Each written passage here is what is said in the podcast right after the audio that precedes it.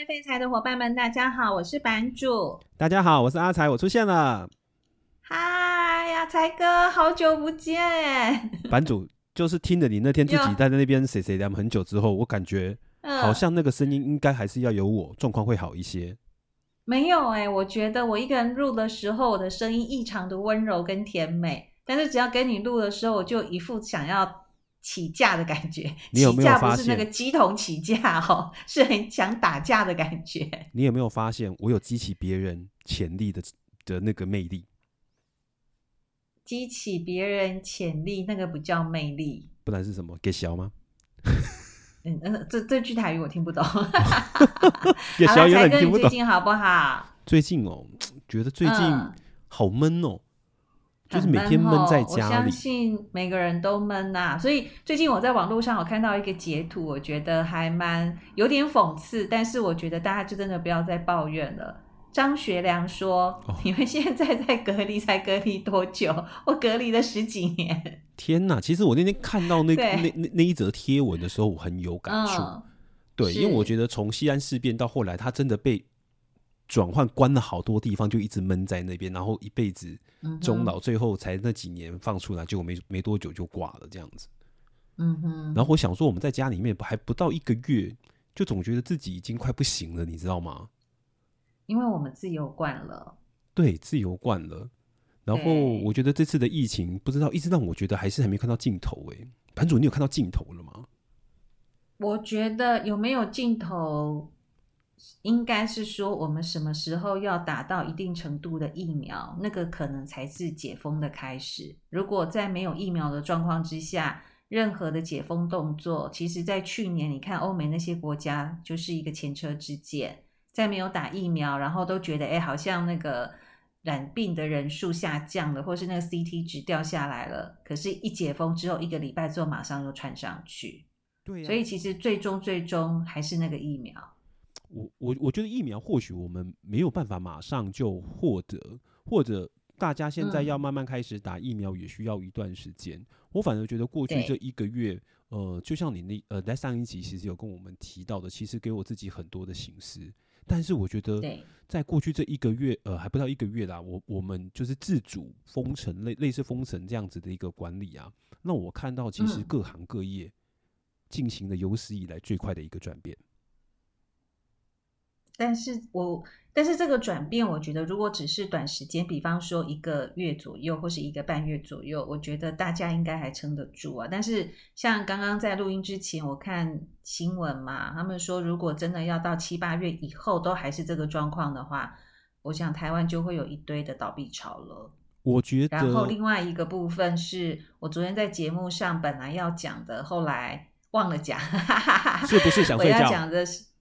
不是，是就是因为我我在讲话的时候，我并没有拟什么草稿，我是真的想到什么就讲什么。但是其实，在之前我本来有想到说，哎，有哪几个点是我要讲的，但是并没有把它记下来哦。那呃，在昨天我讲的部分有一个一则一喜，一则一忧嘛。那我讲的是喜的部分，就是哎呀，我可以多利用一些时间，那这是这一段时间是很难得的嘛。但是忧的部分是什么呢？因为忧的部分就是现在的老板可能会发现公司好像不需要这么多的人都可以开始运作，因为现在很多公司是不是都分一半的人上班？对，对。而且你觉得在家上班效率好吗？你昨天有提到在家上班的状况，我觉得你当然不好啊！我不是有讲吗？你不一定不可能就是八个小时都坐在那个办公桌前，或者是你家里的书桌前，或者是甚至餐桌前嘛？没错。那像我，我是一个人住哦，我自己都没有办法真正很静下心来，何况像你家里有小朋友，两个小朋友是啊，然后一下子吹笛子嘛，对不对？对，一个吹笛子，一个在那边给我跳绳，对，你怎么有可能静得心下心来？完全不，那不可能啊，真的。对，我觉得那种，但是，嗯，你讲你说。我等你没有，我要讲的，但是就是说，我觉得有没有静下心来是一回事啦。但是就是你在没有办法静下心来做工作上面事情的时候，你的心到底到了哪里去？全部都到外太空去了，完全没办法静下心思，真的完全。所以啊，嗯，所以就要趁着这一段时间，没有办法专心在公事上，那就要专心在某几个有意义的地方。例如，你说。我觉得你可以在家里看看书啊，哦、有啦，或者是学学一下，就是最近大家突然间觉得厨艺进步了嘛，那我觉得这个也是有意义的事情啊。真的，厨艺进步了。对，然后对，你其实你刚刚提到的那个油啊，其实最近发生在我身上的状况是还蛮明显的，嗯、因为我们家自己自自己就开了，呃，应该说说我父母家那边就开了一个小店嘛，哦，对耶，对不对？炒饭加辣的炒饭，你知道吗？我觉得我们刚好整条路上啊，嗯、过去在这段时间里面，因为我就会加入我们那个社区的一个组织，那个叫什么？社群社群媒体。那那个社区媒体可能就是一个区域里面，他就告诉你我们现在有哪几家店现在就要关了，然后每一天一则贴一一则贴文哦，一开始是一一天一折，嗯、后来一天四折，嗯、一天五折，你会发现不管是小吃店摊贩。甚至是一些连锁的餐厅，他们在近期只要跟房东谈不拢，他们就干嘛？关掉。哎、欸，你知道今天台中市政府开了第一枪哎，但是这一枪是好的起跑的枪哦。开了什么枪？就是他们希望房东救房客。房东救房客。如果你本身是房东的话，那么他们希望可以减租二十个 percent，然后台中市政府。第一个跳出来说，他针对社会宅的这些租客们，就给予二十 percent off，嗯。的优惠。我跟你说，因为我们刚好在上个星期天，嗯、我刚好上了一个谈判的课程，那、嗯、刚好我们的同学就分享，因为他是一个电信公司的店长，嗯哼，然后他专门就要去跟房东谈判有关租金的部分，是，你知道两层活不下去，三层。才刚好打平，所以呢，我就跟他们说：“嗯、那你到底最后砍了多少？”他们说：“砍了四成。”哦，但是有有另外有另外一个要求，他的房东就告诉他：“你可能要跟跟我多签两年，然后把这个约拉长一些些。嗯”那哦，合理呀、啊。回到我们刚刚摊贩那边，我觉得就算那些摊贩啊，你减他两成、三成，他还是告诉你我活不下去，因为他的整个营业额至少衰退了七成以上。哦、oh，OK，好，我我觉得应该是这样来讲啦。我我们讲的是针对房东对房客嘛。那我觉得他如果是一个开店的店家，或者是一些中小企业的部分，我觉得他的补助应不应该是所有都要从房东这边扣抵掉？我觉得应该是政府要伸出援手，不论是你要。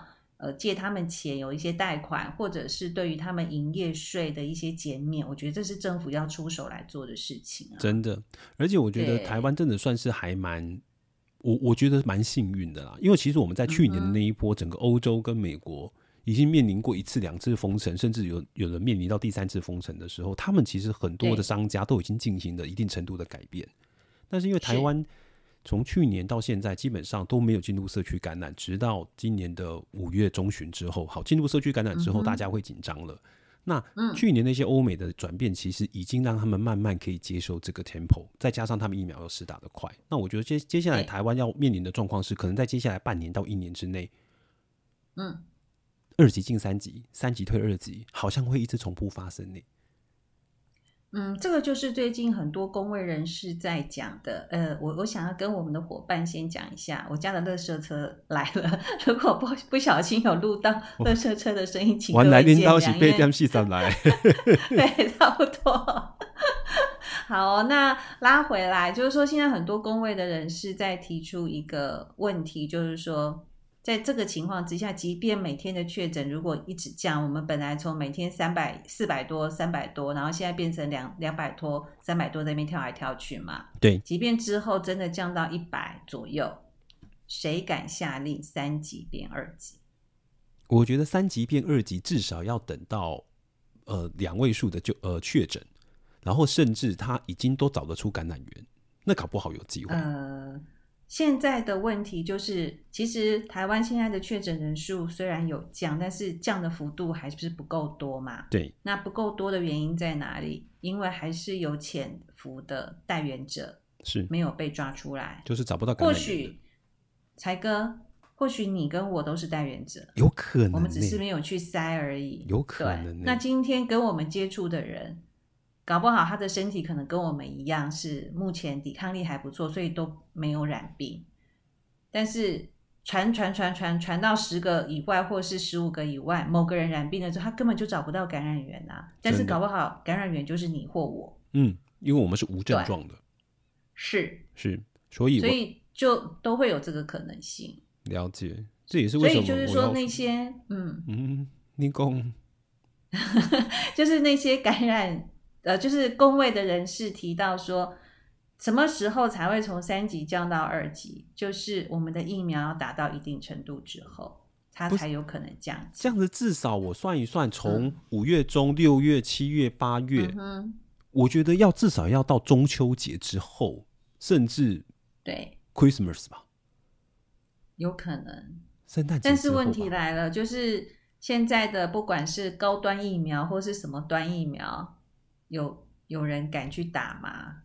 嗯，先打国外的再说。他大家好像都会这样。是啊，可是因为现在国外国外的部分，呃，其实我最近看到疫苗的新闻，或者是在 FB 看到很多不同角度的一些评论啊，不管是很多的专业级的医生，或者是一些政治人物，或者是像我们这样的市井小民，我都觉得很烦。那我烦的原因不是在于说，哎呀，你到底你到底是。哪一种疫苗可以让我打，或者是我到底要多快的时间可以打到疫苗？我烦的是，这不就是我们台湾的人命吗？为什么大家在那边玩弄呢？没错，我觉得我，我真的，嗯，不管是二期或者是三期有没有做这件事，因为我们刚好最近也看到，不管是卫福部或者是其他的那些医生们出来阐述的种种的言言论啦，但是我觉得，嗯，好吧，每一个人都有每一个人的出发点，政府或许他们政策自己的考量。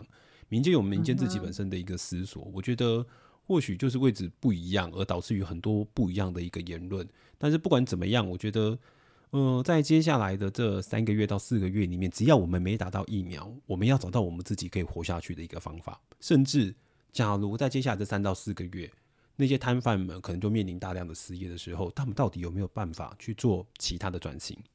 因为我我我刚好在过去这两个礼拜里面，第一个不敢去菜市场嘛。对不对？哎，我有去哎！我我我我我刚刚说你，我要去买排骨，我也有去，我也有去，只是越来越不敢去，因为我发觉我那个菜市场的足迹越来越多人在那边染疫了，然后我就会很紧张，然后先打电话告诉我的家人不要再去了，结果偏偏下午又跑去多多多买了一个玉米，但是我就觉得我这样做错事，那那个时候我就想说，那有没有其他的一个方式可以让我不要进菜市场，但是我又可以买到同样价格的菜？然后那个时候赖的群主就传传出来了。他告诉你，我们是年轻的小农。Uh. OK，我在菜市场里面，嗯、我告诉你，我也很怕染疫，这样子好不好？嗯、你帮我传给你的朋友，我的价格表就在这边，价格跟菜市场一模一样。那、嗯、是我一个好处，我每一天早上九点，我把菜提好之后，我送到你家楼下，你也不用下来拿，管理员会帮你收。Okay, 没有接触，没有接触。然后，因为我也怕跟你接触、嗯，所以我请问一下，那个赖可以给我，我很需要。我跟你说。他的速度很快，呃、他就跟你讲，我是预购制，因为我必须要去帮你们确定你们今天早上九点到晚上七点你们下的订单，我隔天去买，买完之后我早上分装，okay, 分装之后我中午十二点到下午四点我就会送到你家，嗯、但是它只限两两个区域，群组里面就两百多个人、嗯，那我算一算，他一单至少平均的消费呢，大概就一千块。嗯哼，好，那一天我个人就帮这样子帮他算一算，他的营业额，嗯，三四万跑不掉。三四十个至少一定呀、啊，所以我觉得这段时间，比方说你刚刚讲的小农转型嘛，那这个转型的部分，我觉得大概就是属于比较偏年轻的人。是，但是你说在菜市场里面，已经他的人的最精华的一辈子，如果都在菜市场里面卖菜的阿伯、阿妈们或是阿公们，他真的没有办法这样转型哎、欸。我告诉你，就是他们的儿女逼着他们去转型的。因为我发觉那个群主只有点，那也要不是也要儿女儿女 儿女愿意逼他们啊，而且他还要他们要接受哦。我告诉你，因为女儿也失业了。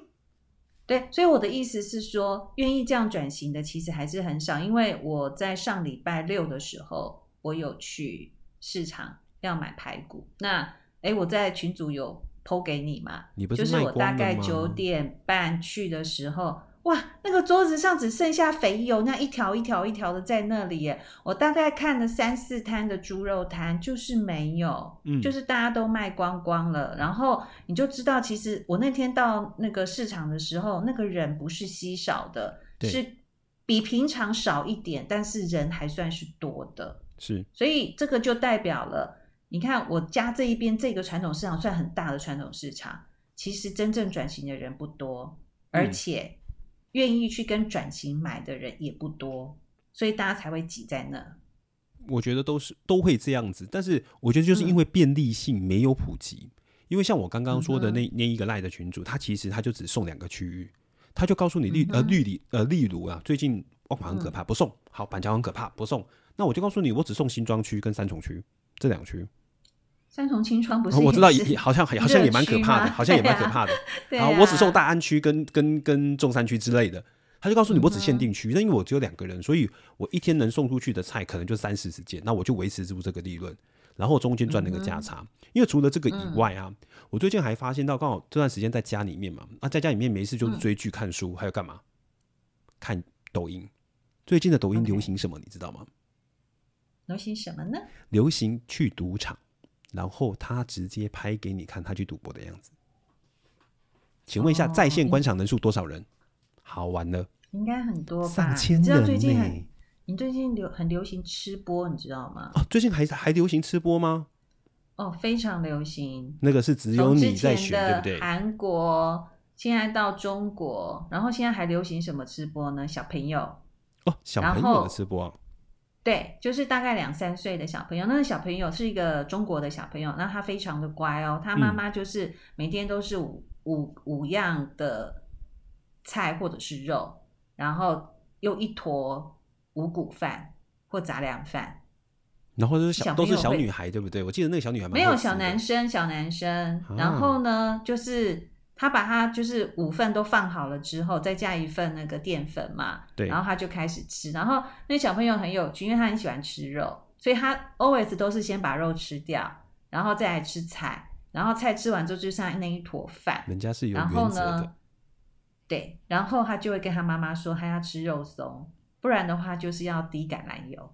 然后这样子也可以把饭吃完呢，然后超级乖的。不是，重点是观赏人数多吗？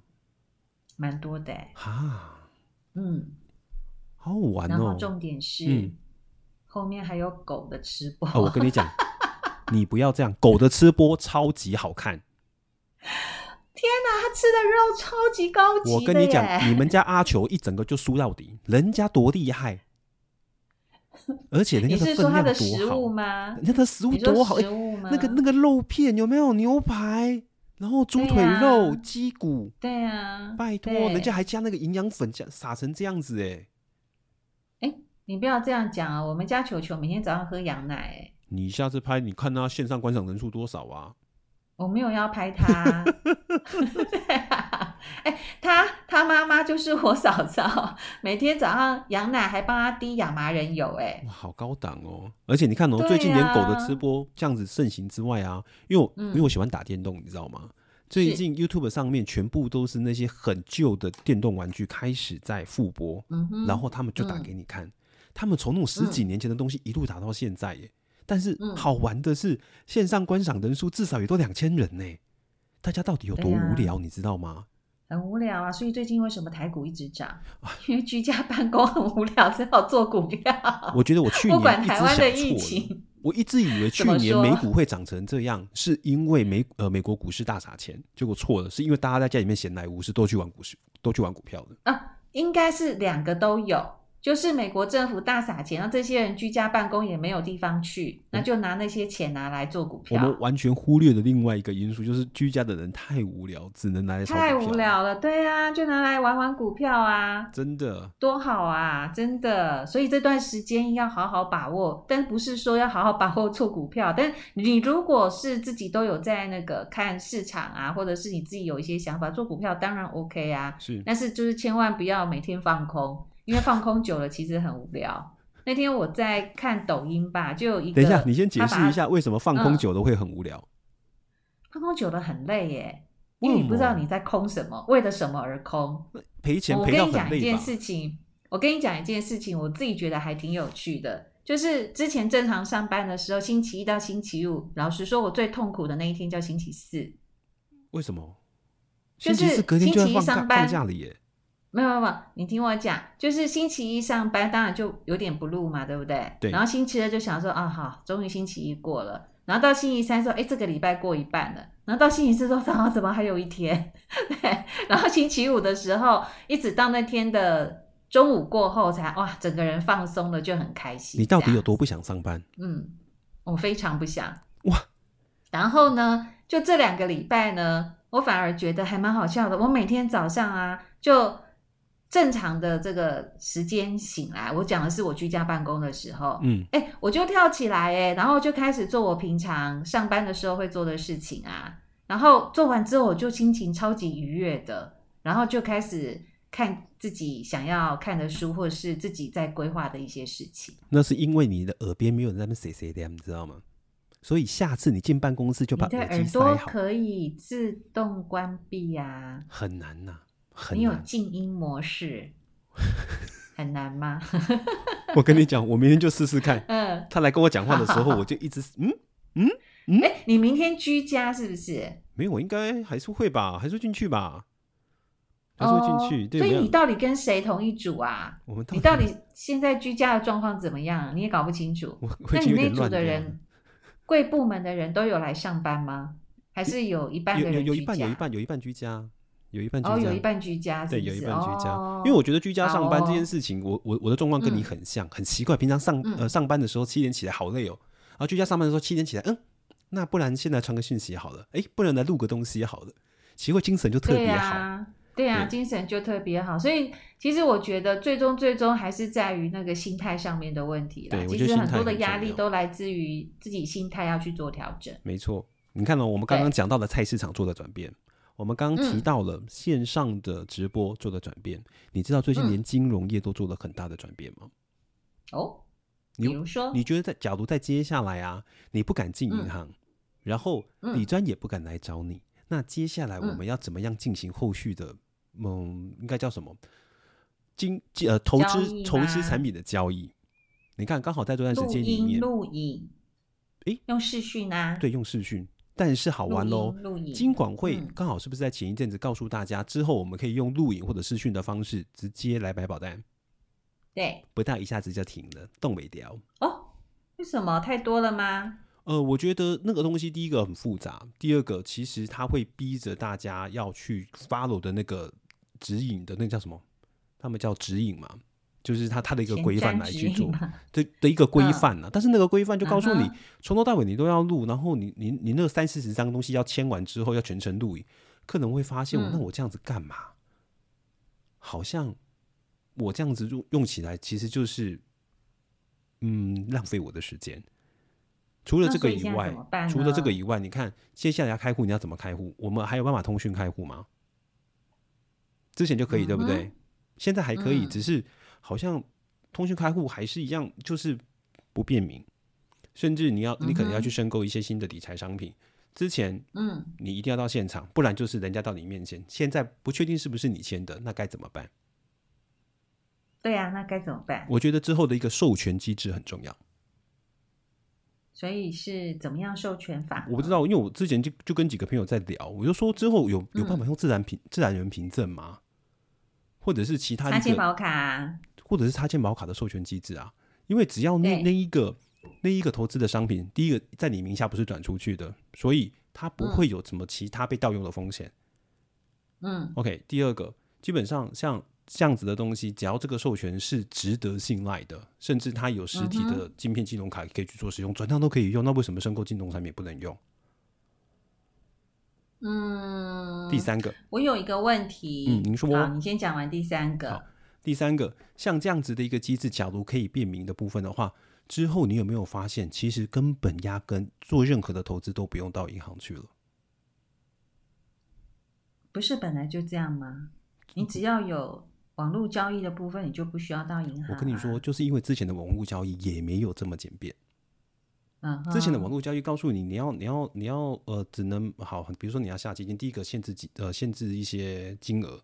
第二个，嗯，呃，限制你可以购买的一个产品的数量，或者是限限、嗯、呃申购产品的一个种类，它的限制给你很多，嗯、但是明明都在你名下，根本就不需要那么多的规范。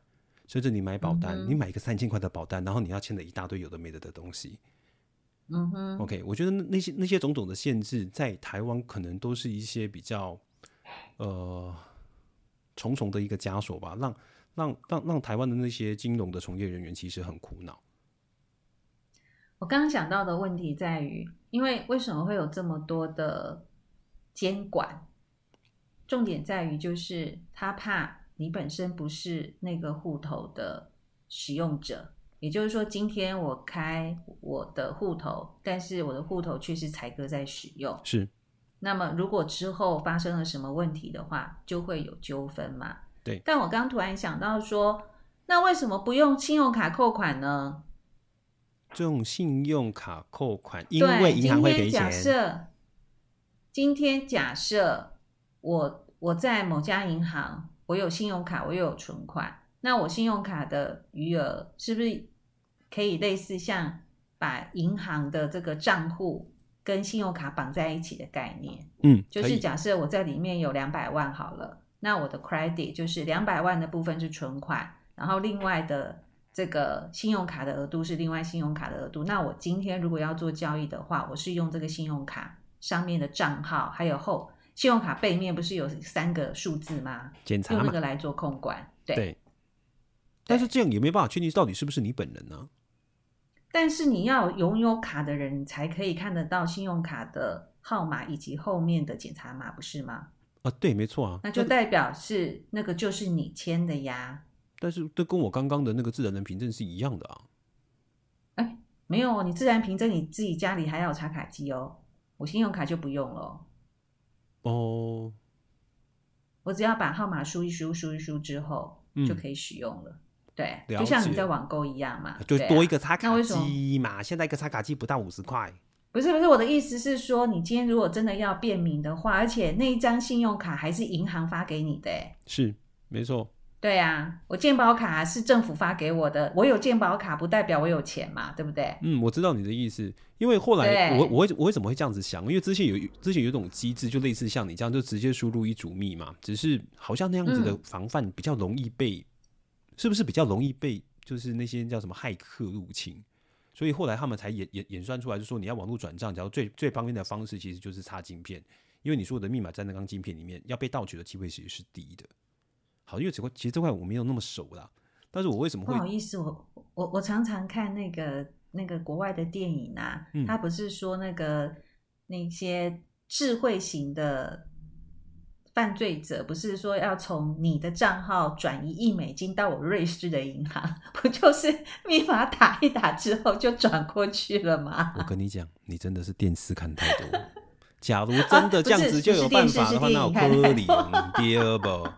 但是，但是我之前上了一个骇客的课，啊、他有跟我们讲说，其实他真的要入侵入侵到你的软体，只要你进入他的 WiFi 的范围，其实他进去其实是简单的。嗯哼，对，这样对上过上过他的课，你知道我警惕什么东西吗？嗯、之后那些名片绝对不能存在我的手机里面，不然他都知道我的秘密。你，哎，你真的是哦，你只在乎你的名片，因为像我有一个朋友，他是在之前啊，在香港的 Private Banking 做事。那你就知道他手上的客户都很大嘛，对，所以他就跟我讲说，他从来不用公共的 WiFi。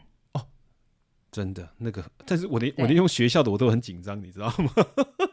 所以那时候他跟我讲的时候，我心里想说神经病，谁要你的什么资料啊？后来发现，哎，真的哎，真的，我跟你说，这这件事情是不容小觑的。对，老师那天有提醒我们，其实就是不是你自己本身家里面的 WiFi 都很危险。嗯，嗯，都很危险，嗯、因为他要入侵进去的话，啊、其实都还蛮简单的。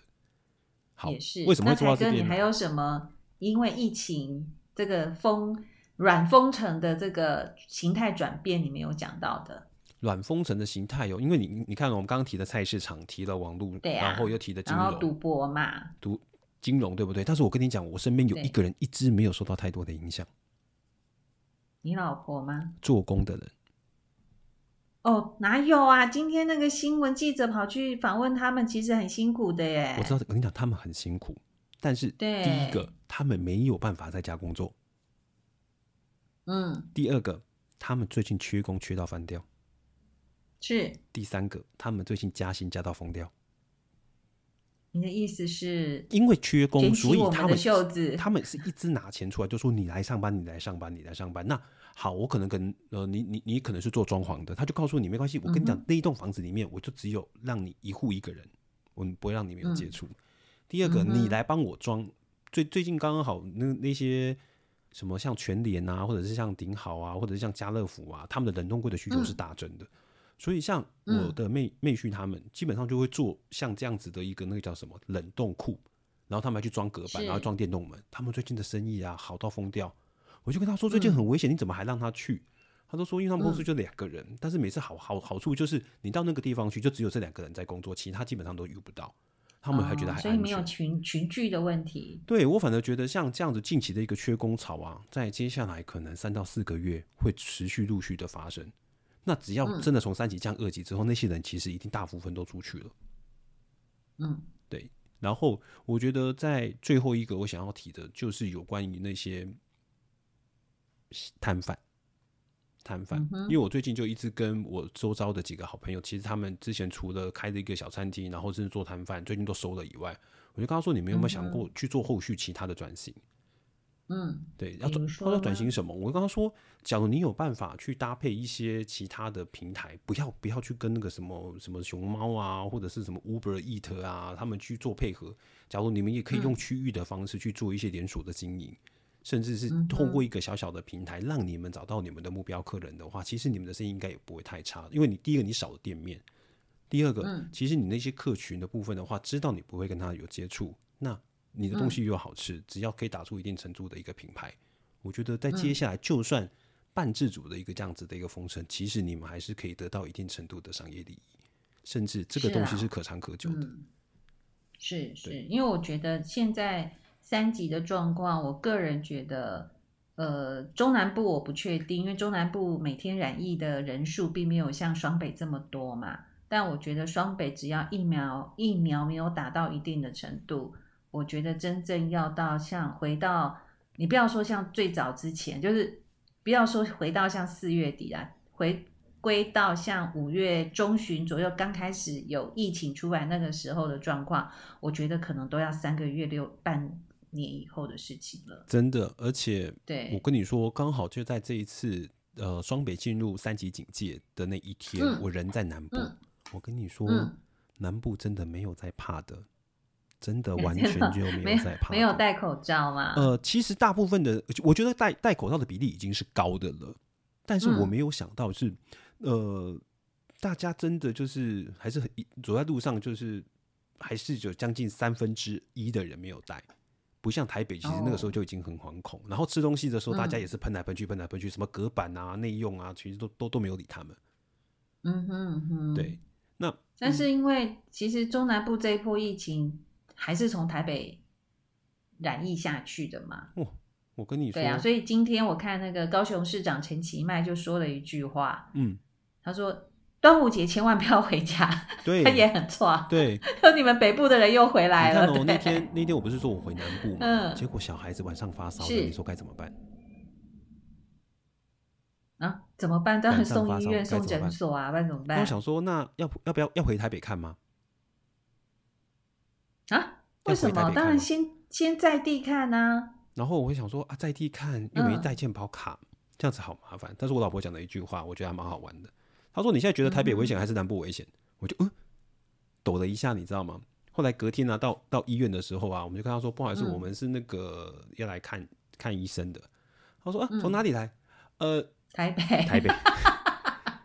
那个不好意思，我们真不收，不收。哎、欸，真的假的？直接被赶走、欸真的直接被赶走，好可怜哦。对，但是但是我我也可以体谅他，没有哦，我就说啊，没关系，那那我们就去。他是小诊所，他是小诊所。那因为因为其实我我也可以体会他那种感觉，就是这两天新闻报成这样，那你跟跟我说你是台北来的，然后我就想说啊，那那那能怎么办呢？就第二家，第二家医生也是有点警惕，他都说嗯好，那我看一下啊，他的喉咙有肿，基本上都不太。没没有没有像那么典型的那种可能那种 COVID-19 的，炎对对对对，然后说那应该没什么事，uh huh. 回去吃个药，当天晚上就好了。其实其实我跟老婆也很串，Okay. 你知道吗？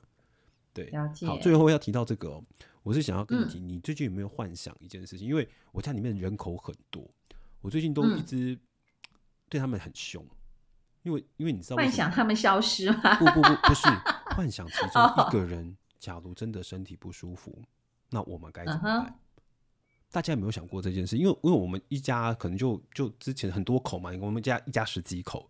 好，假如随便一个人重病，嗯、是不是其他的人第一个不能过来？嗯、然后可能有去一定快筛阳性的就要进去检疫所了。那检疫所不止吧？你们都要居家隔离了吧？啊、呃，没有，你们家人口的你阳性了，你就进去检疫所。对啊，那你没有阳性的，你还是要居家隔离、啊。居家隔离吗？那。进检疫所那个会很可怜，假如是小孩子的话，就大人一个要陪他进去了，对不对？哎，这我不清楚哎。如果是小朋友的，小朋友的话，大人可以陪进去。但是那那天就有传出一个 case，就是小朋友染疫，嗯、然后大人陪进去，结果大人是阴性，嗯、你知道吗？结果大人。不是，大，大人的身体比小孩子那个确诊的还不舒服。哦哦哦哦。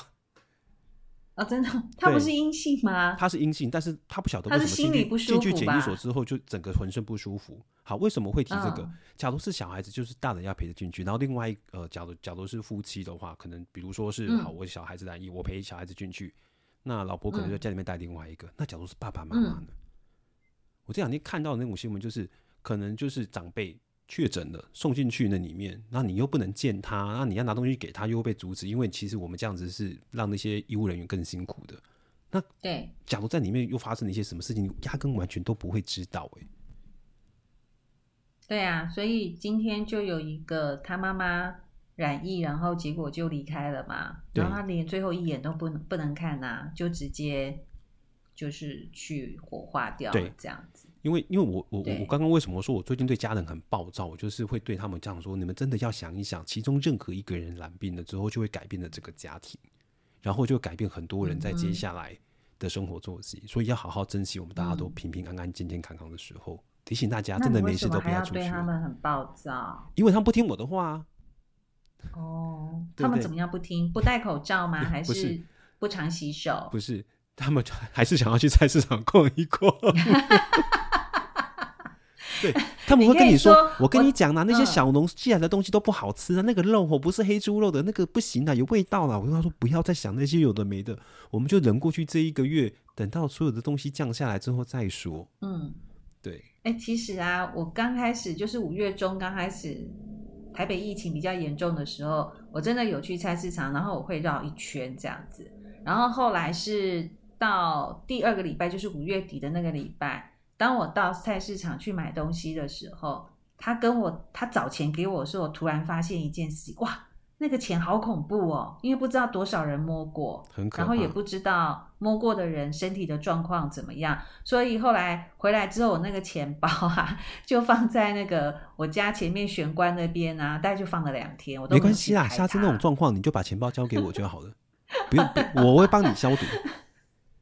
所以我就觉得说啊，其实，在菜市场那个人流啊，然后那个钱摸来摸去，然后这个菜啊或者是什么的，那个真的还蛮危险。所以你下次就问他，请问你有接口支付吗？嗯、街口支付？哎、欸，我说真的，哦、没有问题。要是我是接口支付，嗯、我这个时候就跑去菜市场，我就跟他们说，其实这个时候为了你自己好，为了为了你的客人好，你要申请我们这个东西，不管你是什么 Line Pay 啊、接口支付之类的，起码你可以不用再去摸那个钱。嗯你有没有发现，只要这个时候用力去推广这些东西，其实是有利于加分的。我觉得这个就像国外要打疫苗一样，因为现在美国打疫苗有进到某些州来有进到一个瓶颈嘛，就是大家有三十 percent 或四十 percent 的人，各州的状况不一样，就是不愿意不愿意去打疫苗嘛，所以他们就寄出疫苗大乐透嘛。是，哦、那我觉得。其实你刚刚讲到什么 Apple Pay 啊、Line Pay 啊，或者是接口支付这些东西，嗯，我觉得应该是政府要用公权力去让大家去来使用。也就是说，是其实如果你是接口的人，你到那个地方去推广的话，我觉得不见得会有好的成效，因为摊商接受了，不代表消费者愿意接受。因为老实说，会去菜市场买菜的人，为什么这一次？染疫的人，老年人居多，因为要么就是聚集在公园，要么就是聚集在传统市场。对，那这些人会不会使用 Apple Pay 或 Line Pay？我觉得这个是一个很大的问题。是，但是如果你公权力去介入了，让这些人来使用，然后你跟他讲说：“来，你来用哦，你第一次用的时候，我就像信用卡一样回馈你几个 percent，我给你这个 Seven Eleven 的点数。”我相信那些阿婆阿妈们一定很爱用。对啊，就像我刚刚提到的那个平台，你知道，我觉得它在最让我讨厌的一个地方，嗯、就是我订完单之后，他一定要我去汇款。假如他可以线上出一个 QR code 让我扫描之后直接付完钱，多好！嗯我跟你讲，那个东西就看你接下来有没有花一些心思，让那些方便的步骤到客人使用端那边可以更简便。我觉得你就越容易在接下来的一个生活里面。带来更多的商机，嗯，最终赚到更多的钱。好哦，那我想在现在大家都很期待有解封的那一天嘛，哦，但是就是我们刚刚前面提到的，你要解封就要有疫苗嘛，没错。那我想在这边也跟各位伙伴报告一下，就是目前我们看到各个国家打疫苗的状况。那其实我觉得美国真的是一个很。很特别的民族，就是美国人，因为爱好自由，觉得戴口罩是影响他们个人的人权的情况之下，不戴口罩。再加上那时候的拜登政府不愿意去做太大幅度改变人民生活的动作，所以美国染疫的人数跟死亡的人数都是第一名嘛。但是现在美国打疫苗的比例也是全球第一名。所以他现在也解封了。那到五月十八号为止，他们的成年人有六成的人打了疫苗了。真的。那现在拜登希望在七月四号，就是美国国庆的那一天，他可以让七十 percent 以上的成年人打到疫苗。哎，他这样子打完之后，是不是连欧洲都欢迎他们去旅游了？嗯、对不对？对，他只要打完两剂疫苗之后，而且美国的那个 CDC 也说了，就是你只要打完两剂疫苗之后，你出门就可以不用戴口罩了。你知道吗？我这两天呢、啊，嗯，刚好就在看那个线上赌博，在玩那个线上拉霸，然后我女儿就跑来跟我说：“爸比、嗯，这到底是什么？”我就跟她说：“嗯、等我下一次我们解封的时候，我带你去澳门玩，等着我。”但是我忽然忘记一件事情，没十八岁，她不能进去。好哦，哎，你刚刚讲到十八岁啊，我这边要讲另外一个重点，就是我刚刚一直讲的都是成年人施打疫苗的比重嘛。是，对。那现在美国的这些生技的药厂呢，其实已经针对十二到十五岁的人开始进行人体的实验，人体的实验呢？对，然后他们出来的结果都是还不错的。那么美国政府就非常的有头脑。因为十二岁到十五岁才跟你在这个年纪的时候，你在做什么呢？是不是每天想着怎么交女朋友呢？没有防防止那些女生来找我，对不对？我都在防止那些女生来找我。嗯、不管啦，反正就是异性相吸嘛，同性也可以相吸啊。反正就是很想要找这个志同道合的好朋友嘛，对不对？是的。所以美国政府呢，就跟美国的交友网站签了一个契约哦。就是呢，你在交友网站上面呢，就是打入自己的这个昵称啊，或者是兴趣等等，传上传照片之后，你还可以必须去标示你有没有打了疫苗。如果呢，你有打疫苗，而且呢，你在短时间之内，就是在他规定的时间，如果两剂都可以打完的话，这些交友网站会开放你本来要付费的一些功能。就开放让你免费使用，欸，哎，我跟你讲，你看这些年轻人会不会想要去打疫苗？不会，为什么？不会，我跟你讲，你这样子没有吸引到那些年轻人。哦，为什么？对，你要跟他说，其实我们这个社群网站分作三个 level，一个是黄金 level，一个是钻石 level，一个是那个泥土 level。你打完之后，我们直接让你上黄金。啊？我听不懂你的意思。听不懂，就是交友网站，交友网站啊，网站啊！你要配对，你怎么知道配到什么？我们每一次进去都配到一些阿萨布鲁的啊！我告诉你，打完疫苗之后保证赞，保证让你配对。不太像交友网站，有没有？好啦，我只要打完两剂之后，我保证你配对到那一个让你开心。你怎么知道对方打完两剂那个是圆的还是扁的？你要。知道你就先打完疫苗，我再跟你讲嘛。哎呀，不要这样骗人啊！美国小朋友又不是笨蛋。但是我觉得这个利益是好的，也就是说，它是把疫苗这个东西变成一个正向的东西。那本来有一些功能是要花费的，那你只要打完疫苗之后，就让你免费。对，因为我觉得之前大家不去打疫苗，也是担心很多的种种的后果，不管是副作用或者是什么样子的一个状况。嗯、但是直到这一次的疫情，其实让大接下来大家打疫苗的意愿会大幅度的提高。虽然这是一个不好的示范呢、啊，但是假如因为可以因为这一个月的不便利，让大家的心态有所转变的话，呃，嗯、大家还是乖乖的吧，可以有安全的疫苗就赶快去打。最后，才哥，我想要问你一个问题。好，你说为什么美国的药厂啊，针对这个疫苗啊，会人体实验会先针对成年人，之后再针对青少年？